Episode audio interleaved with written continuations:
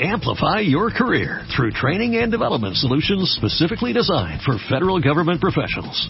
From courses to help you attain or retain certification, to individualized coaching services, to programs that hone your leadership skills and business acumen, Management Concepts optimizes your professional development. Online, in person, individually, or groups, it's training that's measurably better. Learn more at managementconcepts.com. That's managementconcepts.com.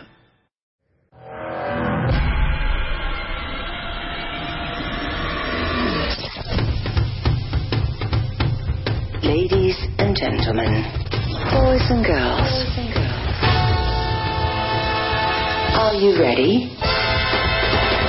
The time has come. Más especialistas, W Radio. Más temas, música, amor, salud, ciencia. De baile, W.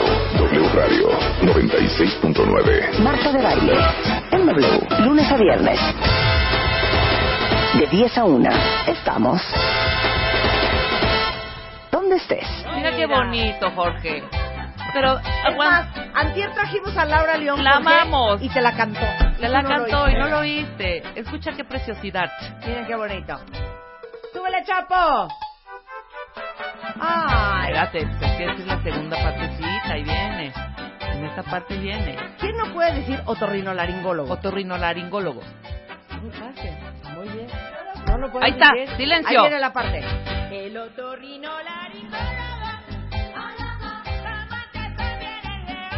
¿Qué tal? Pero Bueno. no viene a hablar de las amígdalas, no viene a hablar de la campanilla, no, No. viene a hablar de... ¿El tímpano? el- de, no, Puede ser, claro. No, sí, sí, puede hablar Puede del tímpano. ser. Yo creo que sí va a hablar del tímpano, Sí. pero no va a hablar del esófago, no va a hablar de la tráquea, No. no va a hablar Del de... glande. del- no, el glande no está hija, ¿qué te pasa? ¡Ay, sí es cierto! ¡Me fui muy abajo! Ya sí, y la iba yo a decir píloro. ¡Ay, tampoco! Qué estúpida eres. No, bueno, ya, seriedad. Eh, es otorrinolaringólogo, pero es el primer médico mexicano certificado en rehabilitación vestibular por the American Physical Therapy Association, fundador y director del Centro de Vértigo y Mareo de la Ciudad de México. ¿Qué tal? ¿Pero en qué momento pasaste de la amígdala? No, esa tampoco. No, tampoco está ahí. Pero puede ¿Cómo ser... se llaman? ¿Cómo se llaman? Sí, las amígdalas. Ah, sí, Ajá, puede sí. ser. Es que también hay una amígdala en el cerebro. Sí, pero las más habituales son las que conocemos como Ok, anginas. pero ¿cómo pasaste de la De la faringe. De, la ser. faringe, de la sinusitis, de los senos paranasales, de la rinitis alérgica, a el vértigo y el mareo? Bueno, mira, fue una historia bastante interesante. Eh, yo entré a otorrino definitivamente pensando en enderezar narices y Sí, quitar sí. anginas a los niños y eso. Y me llamaba la atención que había un grupo de pacientes, un grupo de gente que nos llegaba, y de hecho nos llegaba porque cuando un paciente llega con vértigo y mareo a un hospital, generalmente al primero que le llaman es al otorrino. Ajá. Entonces yo veía que mis compañeros, mis residentes de mayor jerarquía, cada vez que llegaba un paciente con vértigo decían, puta, ya llegó un paciente con vértigo, ¿y ahora qué le vamos a hacer? Y honestamente, digo, tú notas cuando tus superiores como que los ven con cara de diablos, ¿y este qué Y- tiene, no? Y ahora, ¿quién podrá ayudarnos? Y curiosamente, pues no sé, eh, no- me fueron como empezando a dejar a estos pacientes durante la residencia. Recuerdo muy bien, yo creo que la- la- el punto que hizo como el cambio que yo me dedicara a esto fue que una vez yo presenté un artículo en una sesión médica y en el hospital y hay una maniobra, hay un movimiento, unas de cuenta un ejercicio que puede quitar una variedad de vértigo en específico en cuestión de tres minutos. Parece magia. Cuando yo presenté el artículo con mis profesores me dijeron así de, no, ¿cómo crees? O sea, nadie se le quita el vértigo moviéndole la cabeza de cierta manera, ¿no? En el hospital donde yo hice mi especialidad hay un grupo de pacientes que no los dejan, digamos, hacia los residentes. Entonces llegó un paciente, ahí me tienes con mi artículo en la mano, así de, gírale la cabeza a 45 grados a la izquierda, ya me tienes girándole. Yo nada más veía que los ojos le bailaban hacia toda velocidad. Y cuando senté al paciente, o sea, magia, o sea, el paciente así de, diablos, ya se me quitó. Ya no tengo, doctor. Y yo así de, no, bueno, de aquí soy, ¿no? Y a partir de ahí, bueno, durante toda mi especialidad, como que me fui orientando a esta parte de vértigo y mareo. De hecho, en el último año de mi residencia, pedí una rotación especial en, el- en el Instituto Nacional de Rehabilitación, donde tienen posiblemente el servicio de otoneurología, que es esta rama del otorrino que se dedica a ver vértigo y mareo más grande del país. ¿Cómo se llama esa rama? Otoneurología. Que es la primera vez que la tocamos aquí, de hecho. Sí. No, inclusive hay muchos médicos que no saben que existe esta rama, ¿no? O sea, no es así como que muy, Sí. muy famosa. Durante seis meses prácticamente vi pacientes con vértigo y mareo. Después de esto contacté, eh, bueno, eh, el problema con estos pacientes muchas veces es que muchos de los pacientes no necesariamente solo con medicamentos mejoran, sino necesitan un tipo de rehabilitación particular que se llama rehabilitación vestibular y que, digamos, en México, al menos en aquel entonces, no estaba como muy, muy desarrollada, ¿no? Simplemente les dábamos unas hojitas con un montón de ejercicios, que después me enteré que esas hojitas se escribieron en 1943, pero pues bueno, ya estábamos un poquito atrasadones. Y, y bueno, contacté, a- pedí un libro por, por Amazon de, de rehabilitación vestibular. Me encantó el libro, yo así de dónde está esta autora, es una doctora este, estadounidense. Le escribí un correo electrónico, me dijo, bueno, pues Jorge, si te quieres venir acá a ver rehabilitación, ¿por qué no de una vez te certificas? Y ese es el American Physical Therapy Association. Exactamente. Ella, bueno, la- la- esa es la Asociación de, de Terapia Física de Estados Unidos, pero ella es la encargada de dar la certificación específicamente en rehabilitación vestibular. Muy bien. Entonces me fui a una rotación, ella está en, el, en la Universidad de Emory, en Atlanta. Ajá. Entonces fui, ahí me la pasé unos meses y, y, y fue mi primer contacto con una clínica donde solamente se veía gente mareada. No había otros diagnósticos. Y era una clínica integrada por neurólogos, por otorrinos, por rehabilitadores, inclusive por psiquiatras, donde el, el tema central era ver pacientes con vértigo. O sea, mareo. si tienes vasca y no. Ganas de vomitar tampoco. Exacto. Bueno, de hecho muchos llegan vomitando, entonces eso podría ser un, un, un buen inicio, acudir ahí, ¿no? Entonces, ya fundaste en México el Centro de Vértigo y Mareo en la. Ciudad de México. Al regresar dije, ¿Sabes qué? Un aplauso, un aplauso para el doctor. Un aplauso para el doctor. Muy ¿Calificación, bien. doctor? ¿Con qué salió? ¿Con qué calificación? No, bueno, al menos me certificaron. Entonces, eso. Y, y sí, cuando regresé dije, no, a la goma, no vuelvo a ver narices, ni gargantas, ni nada de eso. Quiero ver únicamente gente con vértigo y mareo. Oye, nada más una pregunta. De- hablaste mucho de rehabilitación vestibular. O sea, de encontrar el vestíbulo, ¿dónde lo encontraríamos?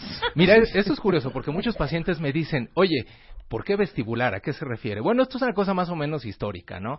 Se pensaba antes que la parte del oído donde está el equilibrio era como la entrada al cerebro, por eso El es que se le vestíbulo. denomina vestíbulo. Sin embargo, en médicamente Lo que viene siendo su estancia. ¿no? Exactamente. Su hall, su hall, su hall de uno. Sin ¿Saben em- qué? sin Su embargo- foyer. Su foyer. Su foyer. Sin embargo, ya ahorita el término vestibular se aplica a toda aquella parte, no solamente del oído, sino del cerebro y sus interconexiones que se encargan justamente del sistema del equilibrio. Entonces, todo lo que diga término vestibular no solo se refiere a la parte del oído que se encarga del equilibrio como originalmente era, sino ahora ya es el sistema completo. Ok, quiero confesiones ahorita en redes sociales. ¿Quién de ustedes padece de vértigo y de mareos? Mira, yo te voy a hacer una confesión, Jorge Madrigal. Mira, yo no te bebo. No te bebo porque soy muy sensible al alcohol y yo pienso que yo no tengo deshidrogenasa, entonces mi cuerpo no lo puede romper. Nunca he tenido vértigo y mareo. Lo más cercano para conectar y empatizar con los que padecen de vértigo y mareo es la voladora.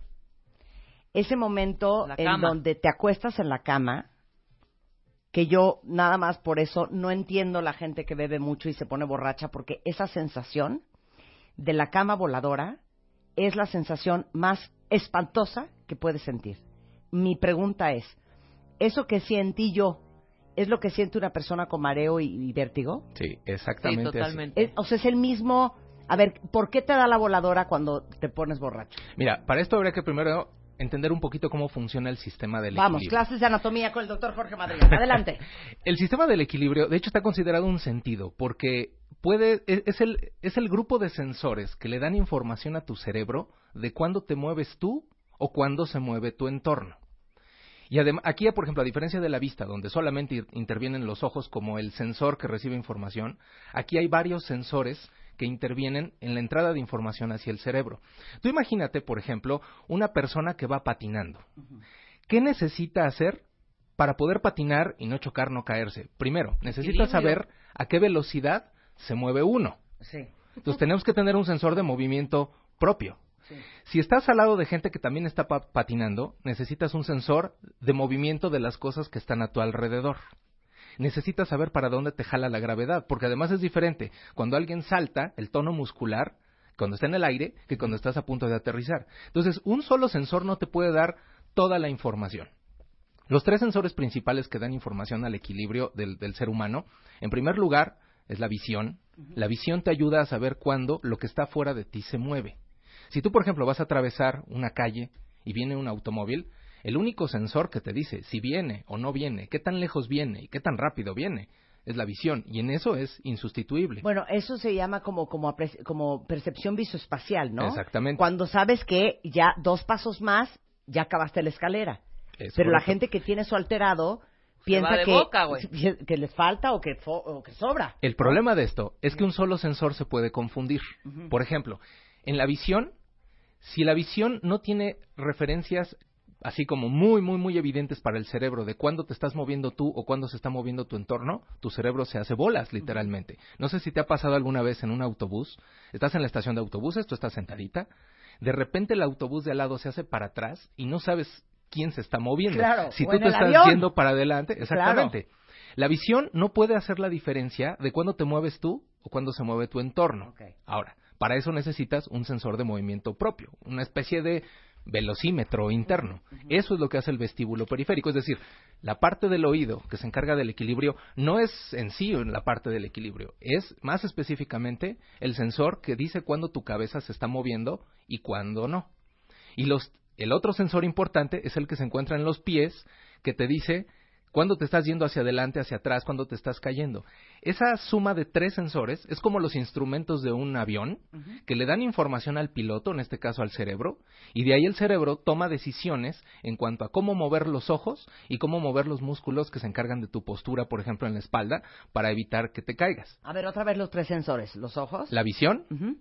El sistema vestibular periférico, que es la parte del oído, la parte vestibular del oído, que es el sensor de movimiento propio, y los sensores propioceptivos, o los, los sensores, llamémosle así, de presión, que se encuentran en tus pies, que te indican cuándo te estás yendo para adelante, para atrás, para un lado o para el otro. Esos tres sensores le mandan información al cerebro, y entonces el cerebro interpreta lo que dicen estos tres sensores para saber si te estás moviendo o no. Esto es en un, en un caso, digámoslo así, Sano, normal. sano. Ahora tú imagínate que de repente uno de los sensores manda una señal equivocada de movimiento. Entonces, no solamente el cerebro interpreta que te estás moviendo, sino que además provoca que todas las reacciones musculares y de movimientos de los ojos empiecen a moverse como si estuvieras moviéndote. Pero entonces, espérame un segundo. ¿Puede haber gente que se le descompuso el sensor 1, a otras el 2, o a otras el 3, o a otras todos? Sí, de hecho así a veces pasa. Y lo complicado de esto es que si desde el punto de vista de las especialidades médicas, estás hablando de diferentes sensores de diferentes partes del, Del cuerpo. cuerpo, claro. Claro. Que eso es lo, lo que muchas veces hace que, que los diagnósticos para los pacientes sean como complicados, porque uno dice, bueno, ¿por dónde empiezo? Uno dice, bueno, lo más común es a lo mejor el oído, pero no necesariamente todas las causas de vértigo y mareo se originan en el oído. Entonces tienes que ver, y eso es lo interesante de la neurotología, de, de esta especialidad que les comento, es que la idea es ver al paciente o al sistema del equilibrio del paciente como un todo. No nada más que si soy otorrino, me encargo a ver el oído. Y que si eres neurólogo, pues nada más te toca el tallo cerebral y el cerebelo. Sino es ver, y eso es lo interesante de las Pero clínicas ese es el primer gran mito, que todo el mundo cree que el tema del equilibrio es tema única y exclusivamente del oído, ¿no? Y te dicen, ay, no, es que unos vértigos, ¿sabes qué? Vete a checar el oído. Y no, el equilibrio consta de tres sensores diferentes. Uno de ellos es el oído. Exactamente. ¿No? ¿Lo expliqué No, y- bien? Y, para acabarla de complicar, la parte psiquiátrica tiene mucho que ver también. O sea, Uno, la ansiedad, por ejemplo, es una de las principales causas que puede causar, digamos, no vértigo, y ahorita vamos a definir qué es vértigo y qué es mareo, pero un trastorno de equilibrio puede ser causado simplemente por ansiedad. Hace poco tuvimos un curso aquí en la Ciudad de México donde invitamos a uno de los psiquiatras del mundo más eh, conocidos en cuanto a trastornos de equilibrio y nos decía, mira, para que ustedes vean lo que puede impactar una sensación de ansiedad en el equilibrio de una persona, si ustedes caminan en una banqueta que tenga, ¿qué te gusta? Un metro y medio de ancho, ¿qué tan fácil es ca- caminar en la banqueta sin que te caigas a la calle? Pues Perfecto. fácil. ¿Podrías caminar rápido? Sin lugar a dudas. Hablando con el celular, sin problemas. Ahora imagínate que yo levanto una pared de 20 metros de altura y te pongo un caminito de metro y medio de, de ancho sí. y te pido que camines. Habría gente que de hecho no podría ni caminar, se tirarían al piso. Sí, Oye, sí, intentar caminar rápido, pero No, ni de pero de chiste. broma. Hablar por teléfono, o sea, es decir, estar distraído, no. Habríamos gente que a lo mejor nos tiraríamos así de bájenme de aquí. Sí, claro. Y el punto es, ¿y por qué? Si estás caminando en la misma superficie que Perception, caminar en perception. saga. Sí, lo que pasa es que ya tienes miedo de caerte. Y de hecho, una de las causas que también en adultos mayores eh, puede provocar, curiosamente y paradójicamente, caídas, es el miedo a caer. Porque provoca que tu equilibrio se vaya al traste. Aunque tú analices el oído. O sea, la angustia, por eso muchos se caen más de lo que deberían de caerse. No es un tema mecánico, no es un tema de que tienen Por malas rodillas. ansiedad, ¿no? Es porque te da miedo caerte, entonces te caes. Exactamente.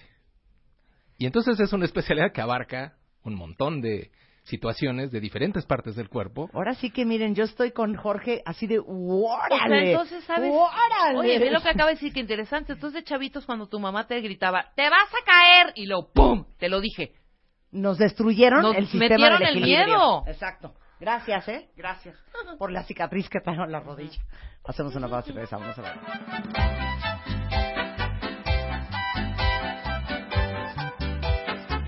Son las 10.33 de la mañana y estamos hablando con el doctor Jorge Madrigal Duval. Imagínense ustedes a quién invitamos hoy al programa. Al primer médico mexicano certificado en rehabilitación vestibular por la American Physical Therapy Association y hoy ya es fundador y director del único centro de vértigo y mareo que existe en la Ciudad de México. Por si el resto de la República Mexicana ocupa, está aquí en, en la Ciudad de México.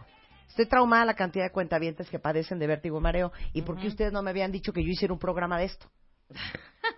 Aquí to- todo el mundo está de Uno yo me acuesto y me da vueltas la cama, Claro. esto, el otro, embarazada, vomito, el coche, bueno, unos horrores. Jorge, vamos a empezar por el principio, aunque ya echamos media hora toda una explicación. ¿Cuál es la diferencia entre tengo vértigo y me mareo? Mira, primero es importante decir que vértigo y mareo no son enfermedades por sí solas, son síntomas, son sensaciones. Es como tener dolor. Lo que importa realmente es ver qué es lo que te lo está provocando. Y ahí es donde entran muchas diferentes posibilidades. La causa más común de vértigo, sobre todo en mayores de 40 años, es una cosa que se llama vértigo postural paroxístico benigno, donde lo característico es que los pacientes están de repente en su cama, se giran en la cama en la madrugada y los despierta una sensación de que el cuarto está girando a toda de, velocidad. ¡Órale! ¡Órale! O muchos refieren que se sienten como si se estuvieran yendo a un vacío. Es un vértigo posiblemente de lo más intenso que puede llegar a sentir un, un ser humano. No dura mucho, duran como 30 segundos, pero se sienten como segundos debajo del agua, horrible. Y a partir de ahí, una vez que el paciente ubica que cada vez que se acuesta le da de vueltas el mundo, empiezan a dormirse literalmente sentados, se ponen tres, cuatro almohadas. Y lo más curioso de esto es que deja tan temerosos a los pacientes que, Que ya ni a- dormir a veces uno. meses después de que ya no tienen vértigo, se siguen durmiendo sentados. Ok. Entonces- ¿Pero qué es el vértigo? El vértigo es sentir que las cosas dan de vueltas, es ilusión de movimiento y generalmente es rotatorio. Ilusión de movimiento rotatorio. Exactamente lo que es el vértigo es, ¿alguna vez te subiste de niña a un volantín de estos juegos Sí. que daban de vueltas? Sí, y que tenían un- una manija en medio, ¿no? Y todo el mundo ¿Te acuerdas? jalaba, jalaba. Dabas de vueltas, de vueltas. Sí, las tazas locas. ¿Qué pasaba si de repente frenabas abruptamente el, el- el aparato? ¿Qué se sentía? ¿Te acuerdas? Como que las Sí, cosas sí, daban de vueltas. vueltas. Si en ese momento intentabas caminar, ¿qué pasaba? Te ibas de lado completamente. Y si lo hacías dos, tres veces, acababas vomitando. De hecho, ese es el cuadro clásico de un paciente que tiene vértigo. Sienten que las cosas les dan de vueltas. Cuando están de pie, pareciera que los jalaran hacia el piso, o Sí. cuando caminan se van de lado, y después vienen unas náuseas y un vómito bastante, bastante violento. Entonces. La es- cosa con el mareo, eso es vértigo. Ahora, la cosa es que mareo es una palabra más inespecífica. Mareo es lo que la gente refería que sentía en el mar. De ahí viene la palabra, de hecho. Y la cosa es, No, espérame, time. o sea, time. ¡Claro! ¿Por qué nunca se me había prendido el foco que mareo viene de mar? sí, sí. Ahora, el problema es que la palabra mareo, De marea. cada persona le se refiere a diferentes síntomas con la palabra mareo. Por ejemplo, la gente que siente como que está en un barco, a eso le llama mareo. También la gente cuando se le baja la presión dice que se sienten mareadas. Cuando se les baja el azúcar dicen que están mareados. Cuando leen en un coche en movimiento y les da náusea, también dicen que están mareados. El problema es que la, la palabra mareo puede englobar a un montón de cosas que no necesariamente tienen el mismo Son- origen, pero que sí denotan que el paciente tiene una percepción alterada de su movimiento o del movimiento de afuera de ellos, ¿no? ¿No será una explicación más lúdica que el vértigo es que las cosas te den vuelta alrededor y un mareo es que te da vueltas tu cabeza? Que tú eres, que tú eres Podríamos la que decir da vueltas. que- que da vueltas. No, pero mucha gente confunde, por ejemplo, dicen, tengo mareo. Y el tengo mareo no es que te dé vueltas ni que te sientas así como que, ay, me voy a desmayar. Tengo mareo es tengo ganas de vomitar, muchas veces, ¿no? Claro. Exactamente. Porque puedes tener ganas de vomitar sin mareo y mareo sin ganas de vomitar. Es que te juro que según yo el mareo es que te da vueltas tu cabeza. Tu Digamos tuya. que De ti. para los pacientes es muy difícil en muchas ocasiones describirlo, porque además es algo que muchas veces es la primera vez que lo sienten. Pero el, el- dirías que el vértigo es estructural y el mareo es... Cuando un paciente te refiere vértigo, así Ajá. de siento que las cosas me dan de vueltas, si yo trato de fijar la vista en un objeto, siento que está dando vueltas alrededor de mí, eso es vértigo, y de hecho cuando hay vértigo básicamente se reducen las posibilidades a el oído, como la causa, Sí. tallo cerebral o cerebelo, que son las estructuras que le dicen a tu cerebro cuando estás girando. Claro, pero el mareo no tiene que ver con el oído, ni con el ojo, ni con ningún sensor.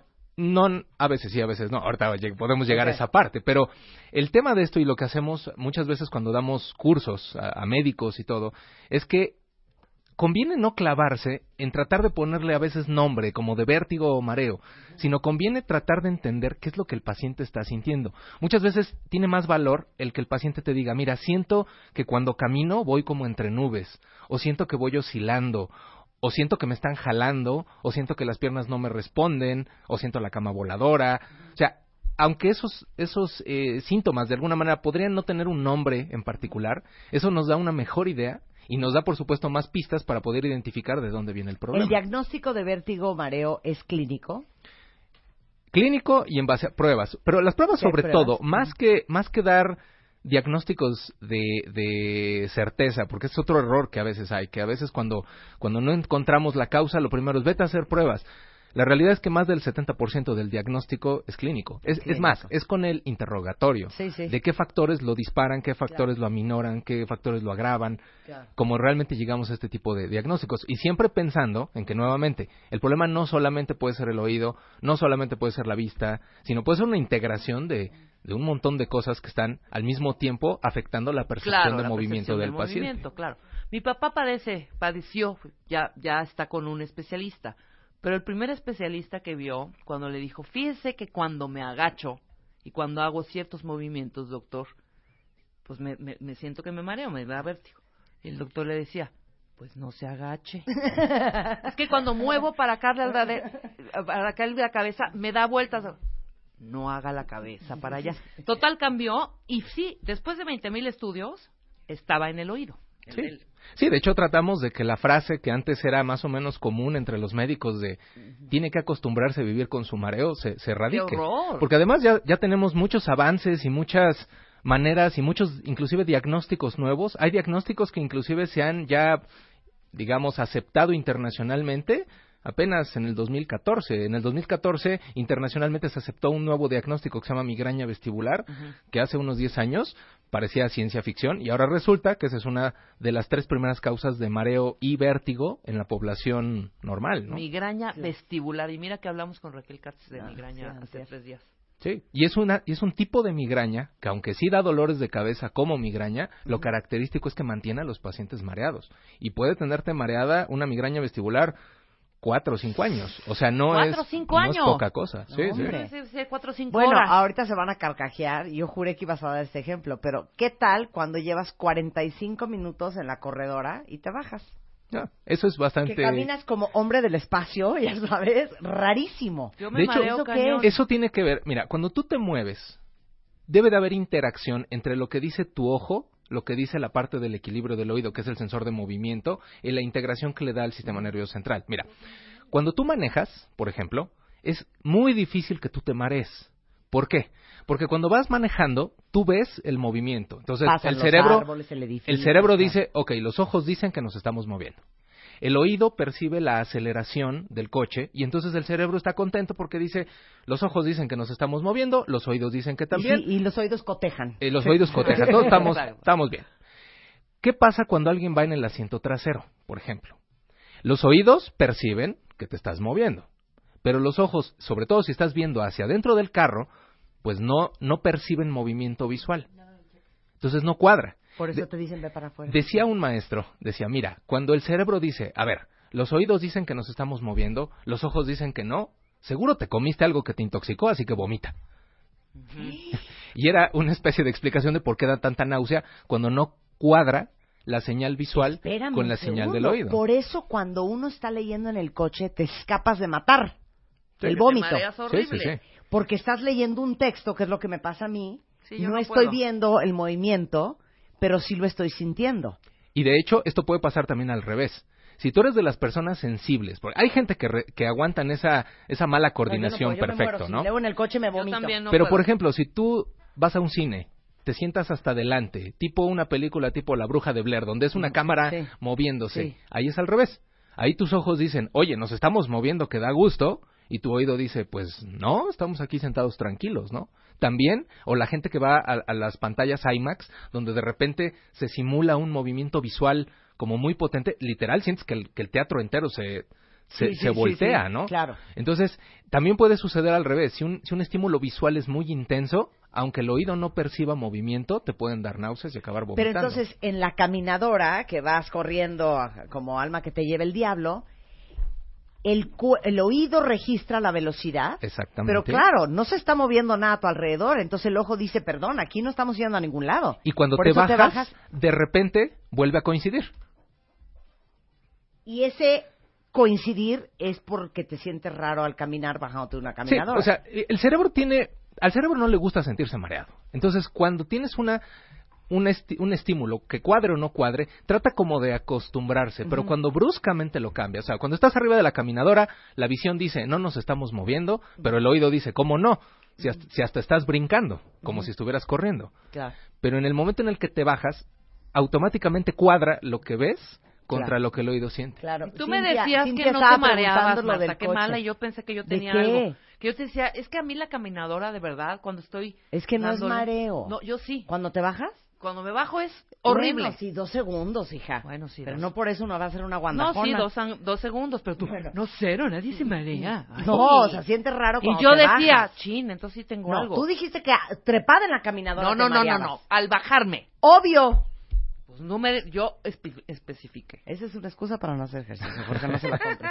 No, bueno, es que preguntaron muchísimos que por qué se mareaban en el coche cuando están leyendo. Es porque el ojo no está percibiendo la, el- la velocidad o el movimiento. La gente que se marea, por ejemplo, en los cruceros es algo muy parecido. Si tú estás dentro de tu camarote o dentro del casino, lo que sea, tú te estás moviendo junto con todo el barco, por lo tanto tu visión no percibe movimiento, pero tu oído sí, porque al final de cuentas te estás moviendo. Lo que la gente hace, por ejemplo, cuando se marea en los barcos, que dice, no, sal a cubierta a tomar el aire, no es eso. Es que cuando sales a cubierta, cuadra el movimiento del horizonte visual con el movimiento del oído que está recibiendo. Claro. Por eso es que ¿Y, te y sientes qué mejor. es el síndrome del desembarco? Ah, esa es una enfermedad, mira, ah, ¿y que eso sabemos... no es de barco? No, sí, es Ah. del desembarco. Es, no sé si te ha pasado alguna vez que te subes a una lancha, Ajá. te bajas Sí. y sientes como si siguieras navegando. Hay varias teorías de por qué sucede el mal del desembarco. La que parece ser la más aceptada es que cuando tú estás en una lancha, te estás moviendo de manera, digámoslo así, rítmica. Y, y nuevamente, a tu cerebro no le gusta ese movimiento. Entonces genera una especie de modelo interno de movimiento en contra para que en el barco no te marees. De hecho, la gente que sufre del mal del desembarco no es que se maree en el barco como tal, sino cuando se baja y ya no te mueves, digamos que el modelo interno de movimiento se queda pegado y entonces sigues sintiendo como si te movieras. Me vale, te tengo que hacer esta pregunta, ¿eh? Venga de ahí. ¿Cómo funciona el Dramamine? Ok.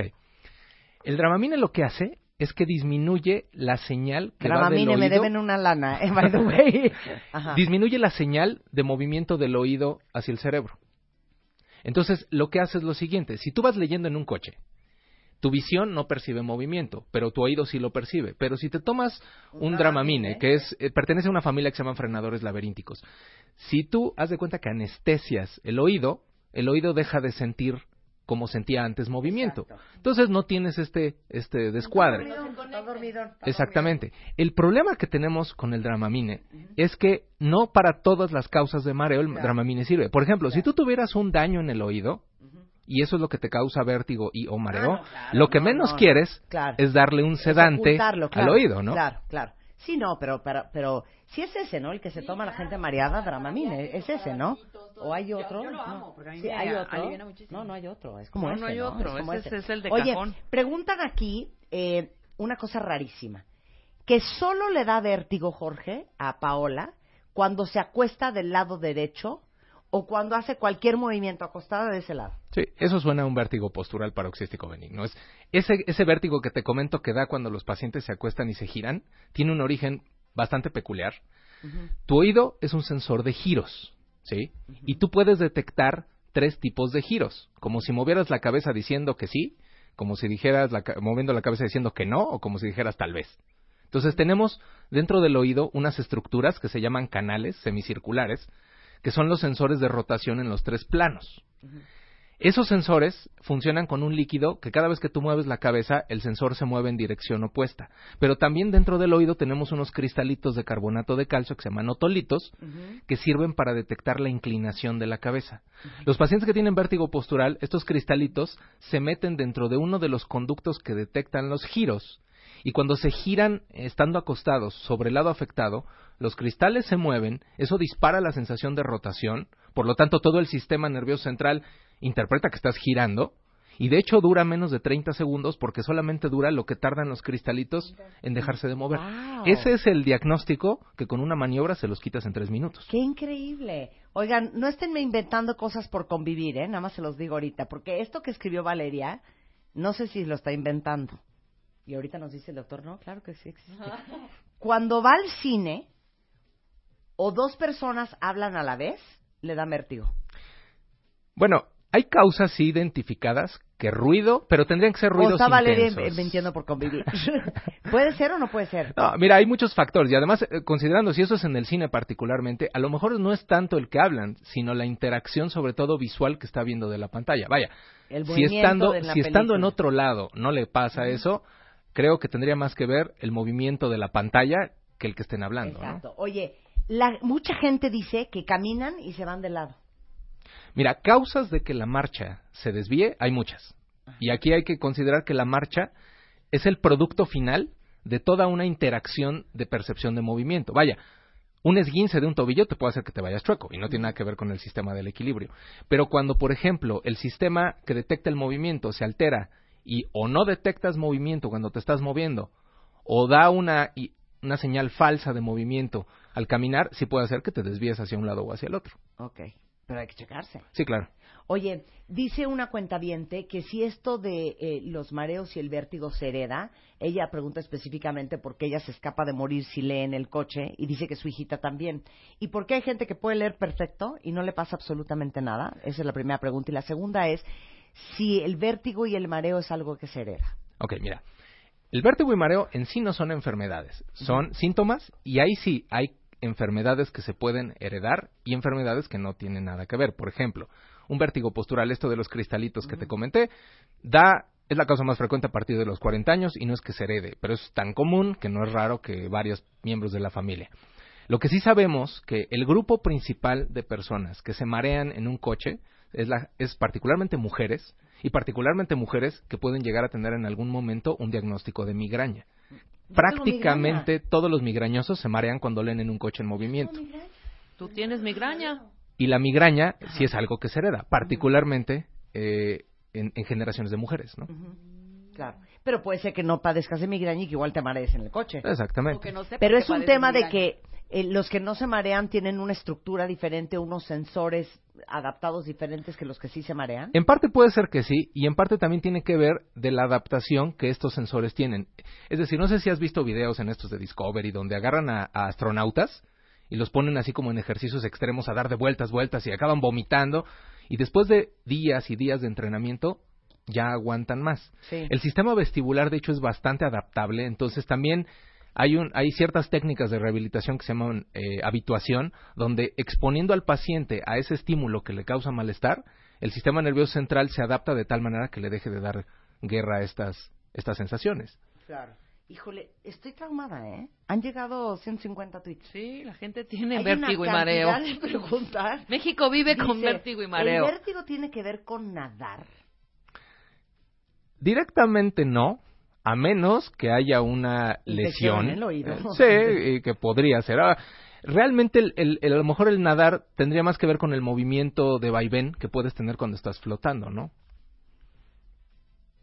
Es que me Ay, quedé en esa shock. cara de- Eh, Me quedé en shock porque me acabo de acordar de una cosa. Que el síncope, el síncope vasovagal, no, eso es otra cosa, ¿no? Sí, el síncope es cuando te desmayas, cuando la presión arterial baja Les a tal una- grado claro, que te Les desmayas, voy a ¿no? traer una historia de alguien que tiene síncope vasovagal. No lo van a poder creer. Le tocas el ombligo y se desmaya. ¿Qué? ¿Por? Tiene un tema vasovagal. Ok, Entonces todo el claro. mundo creía que estaba inventando y literal... ¡Pic! ¡Pum! No, no, o sea, no creas que un apretón. O sea, nada más con... O, o, o la idea de que le aprieten el ombligo se desmaya. Ay, no, tra o sea, quiero hacer la prueba en vivo. Impresionante, por eso me quedé vi- viendo el, el, el tweet. Este, alguien dice, ¿qué onda con el vértigo, el vértigo, el vértigo y el tinnitus, que es el en el oído? Mira, hay causas de vértigo que justamente se deben a daños en el oído interno que se pueden acompañar de, de acúfeno o de tinitos, de, de zumbidos en el oído. Desafortunadamente, acerca de zumbidos no sabemos mucho. Eh, durante todos estos años que ha tenido la otorrinolaringología, si de algo no sabemos es justamente acerca de los zumbidos. Lo que sí sabemos es que, por ejemplo, hay enfermedades como la muy famosa enfermedad de Menier, donde es un daño crónico y progresivo al oído, donde al mismo tiempo que te están dando crisis de vértigo, la audición se va deteriorando y conforme la audición se deteriora, el zumbido concomitante se va incrementando. Porque es paradójico. Cada vez que se daña más la parte auditiva del oído, es más fácil que tengas un zumbido cada vez más intenso. Inclusive hay gente completamente sorda que lo único que escucha es el zumbido. Oye, este, Claudia dice que a su jefe le dijeron, ¿qué tal? Que su jefe le dijeron, un amigo de un primo de le dijo del doctor, que sus problemas de estómago a lo mejor tienen que ver con vértigo. Con vértigo directamente no, No. porque no hay ninguna estructura del, Sí. del sistema gastrointestinal que te pueda hacer sentir que, que gires. Lo que sí a veces pasa, y eso también tratamos de, de- de cada vez que los médicos, sobre todo de primer contacto, dejen de usar, es que una de las causas, no es muy común, pero desafortunadamente es, es terrible por los efectos que tiene, hay veces que un antibiótico que se llama gentamicina, que se da para infecciones de vías urinarias, para infecciones gastrointestinales, en más o menos el 3% de los pacientes puede destruirte los dos oídos de la parte del equilibrio. ¡Qué padre! Entonces, esos Bien. pacientes, desafortunadamente, el, el- el- el daño que se genera es irreversible. Si bien nos va cuando les damos rehabilitación, si los dejamos en un 60% de como estaban antes, ya es mucha ganancia. Y, y bueno, cuando no hay otro antibiótico, si tuvieras una infección y no hay otro antibiótico, pues sí, das gentamicina y corres el riesgo. El tema es que si hubiera otras infecciones, se recomienda utilizar otro antibiótico por la Ay, es que posibilidad. no quiero que se vaya Jorge. Te tengo una pregunta que es una joya. Esto es de mí para ti. Ok. Queremos saber por qué el mesido produce lo que produce en, en todo, en todo, en todo el cuerpo. El mesido como o sea, de- el La- mesido la arrullada. de, La claro. la- sí. Es que yo cuando leía mucho sobre niños, cuando estaba haciendo Bebemundo, eh, decían que la función de mesido regula neurológicamente todo, todo el cerebro de un bebé. Pero mecerse en una hamaca, mecerse en una mecedora de adultos, que te mezca tu esposo, no, no sé quién tiene un esposo que la pueda mecer. que, o- sea, mecer a un bebé, que lo, re- ¿por qué produce lo que te produce? Mira, mientras no sea un movimiento demasiado brusco o que provoquemos una mala concordancia entre lo que el paciente Sí. ve con el movimiento, el movimiento tiene más bien una- un, un efecto más bien relajante. Sí. O sea, eh, por ejemplo, muchos, muchas personas que se marean en un coche, si se van dormidas, es- van bien. Bueno, yo no me puedo subir un coche sin dormirme. ¿sí? No, por ejemplo. Entonces, es una manera como de, digamos, ahí no tendría- tiene que ver el sistema del equilibrio, por el contrario, como que el Claro. sistema del equilibrio se, se apaga Claro. mientras... Pero debe de haber alguna explicación neurológica. Voy a, voy a preguntar, voy a averiguar, voy a, porque no hay nada más deli que mecerse. Delicioso. Por eso a todo mundo le encanta la maca. No, de hecho yo vi un, de- desde chavitos, claro, la maca. ¿Y por qué te duermes en el coche? Un bebecito lo pones en un coche hasta con el motor más fuerte y se va a dormir. Porque siente el movimiento cuando estaba en el vientre de la madre. Es lo mismo, hacer la Ah, relación. Vamos a encontrar la explicación neurológica oficial. No quiero que te vayas nunca de este programa, de mi vida, de mi amistad, de los cuentavientes. Te necesitamos. Eh, obviamente no es la última vez que va a venir Jorge, que es un nuevo descubrimiento. Este lo vamos a traer de regreso. Si quieren, hacemos consultorio de vértigo y mareo con el doctor Jorge Madrigal.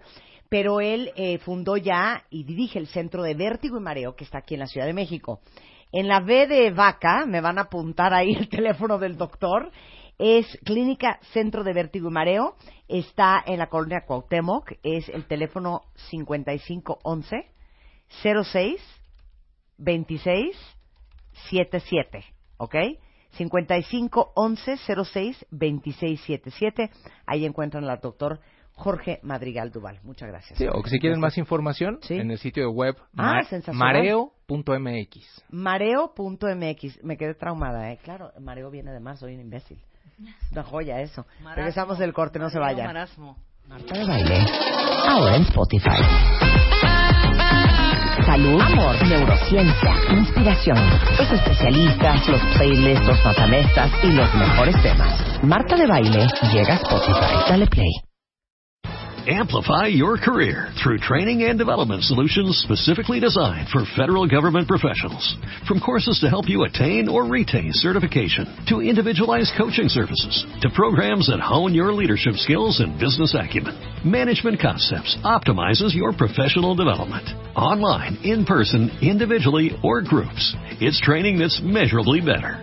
Learn more at managementconcepts.com. That's managementconcepts.com.